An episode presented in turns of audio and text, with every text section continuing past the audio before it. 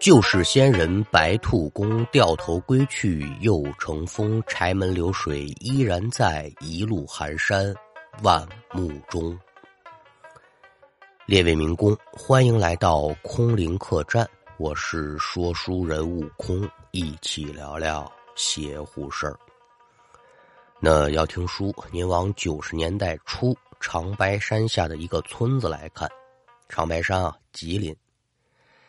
咱今天要说这一位呢，岁数不大，也就七岁多一点儿，姓李，名字叫李小毛。故事发生这会儿呢，正是这一年的十月份早晨六点钟左右。正在睡梦当中的李小毛呢，被一泡晨尿给憋醒了。这边下了炕，在尿盆里方便完，正准备再上炕的时候，这孩子透过玻璃窗可就瞧见院中的杂物间里。正有一个人往出走，这人身穿着一件羊皮大衣，头上戴着一羊皮帽子，捂得真严实。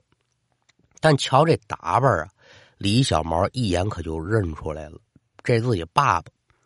这爷俩的名字有意思啊，他爸爸的名字叫李大毛。眼见着不是外人，又搭着说这孩子困意上涌。他也没问，说自己爸爸怎么起这么早，喝着干嘛的，躺下接着睡觉了。一直睡到了八点多钟，李小毛就听他爸爸在院子里喊：“说媳妇儿啊，咱们家招了贼了。”紧跟着就是他妈往院子走的声音。七岁了，也是一二年级了，懂事了。一听说家里来小偷了，李小毛当下可就没什么睡意了，穿衣下炕就跟着到院子。十月份的东北一般到月末啊，如果再早一点月中就开始下雪了。尤其是长白山地区，早已是被大雪覆盖。李小毛到院子里头呢，就见爸妈正站在杂物间门口，低头朝着雪地上看。李小毛好奇，快走几步朝切前一瞧，就见雪地上啊有这么一串奇怪的脚印儿。由打这杂物间门口嘚嘚嘚嘚一格一格的延伸到院外去了。您老几位可听仔细喽，是一串脚印儿，不是鞋印儿啊。因为能瞧得清楚这脚掌和脚趾的这个痕迹，但奇怪的是呢，这串脚印的脚趾痕迹呢是前后都有。李小毛年纪小，他看不出个所以然。但李大毛两口子在分析之后，确定了这串脚印的主人在离开的时候，他是踩着进来的脚印走的。只是想不明白，谁会光着脚大冬天的来家里偷东西啊？那瞧瞧吧，家里都丢嘛了。一查，不是别的，正是日常穿的这皮大衣和皮帽子。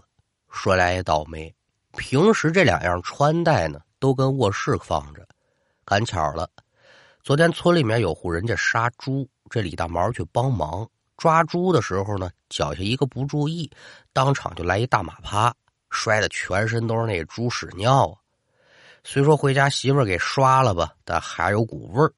这李大毛就把大衣跟帽子挂在杂物间，把这味儿散一散。没想到这一散味儿啊，散没了。李小毛一听说是这两样东西没了，当场就把他撒尿的时候看到那一幕说出来了。李大毛一听，哎呦，儿子，瞧见那人长嘛模样没有啊？没有，这人捂得挺严实。我当时迷迷瞪瞪，我就瞧了个上身没看见脸儿。那你当时怎么不喊一声呢？我喊妈呀，我我以为是您呢。嗨，你这孩子成天胡吃闷睡的，什么指望不上？你快去去去，滚屋去吧。一听这话，媳妇儿不乐意了。哟，死不了臭嘎嘣的，你冲这孩子发什么火啊？你要是有本事啊，你把偷东西这人抓住，把这东西拿回来，这算你的本事。您说这句话，这不往肺管子上戳吗？吭哧半天，我我拿我往哪儿拿回来呀？没下文了。别愣着了，有这功夫，赶紧沿着脚印找找去吧，看看有打哪儿来的。能找我可以就找了。刚才出去没多远这脚印乱的可就分不出来了。虽然说这一件羊皮大衣在李大毛手里不算说是特别珍贵的物件，但他心里憋气呀。二一个呢，他也好奇，到底是哪个王八蛋穷的都光着脚了，还来偷东西来呀？有一句话说得好啊，舍不得孩子套不着狼。为了抓这小偷，李大毛把家里备用的衣裳也拿出来了，在杂物间挂好。赶等晚饭过后，把灯一熄，一家三口就躲这屋里，三双眼睛就直勾勾的盯着外面。可是这一宿呢，也是相安无事。李大毛不放弃啊，第二天故技重施，一直守到了早晨五点多了，终于是应了那句话了：那付出就得有点回报。娘俩是早困得不行，睡着过去了。也就在李大毛要扛不住的时候呢。他瞧见两个黑影蹭蹭，可就窜到栅栏门前头了。拿眼仔细一打量，好家伙，两只一米来高的大猴子！也没等李大毛反应过来，就见这俩猴子翻过了栅栏门，其中一只猴子蹲下身子，紧跟着呢，另外一只猴子把腿一抬，直接骑在那猴子脖子上了。这动作呢，有个名词叫“骑尿脖”啊。但不知道是不是全国通用。赶等骑稳之后，下那猴子呢，可就站起身，然后就一步一步走进杂物间。赶等俩猴子再出来，身上可就多了一件大衣。因为这李大毛没放帽子，所以此时猴子脑袋上呢戴的是李大毛夏天的时候一顶破草帽。这玩意儿看着也挺滑稽。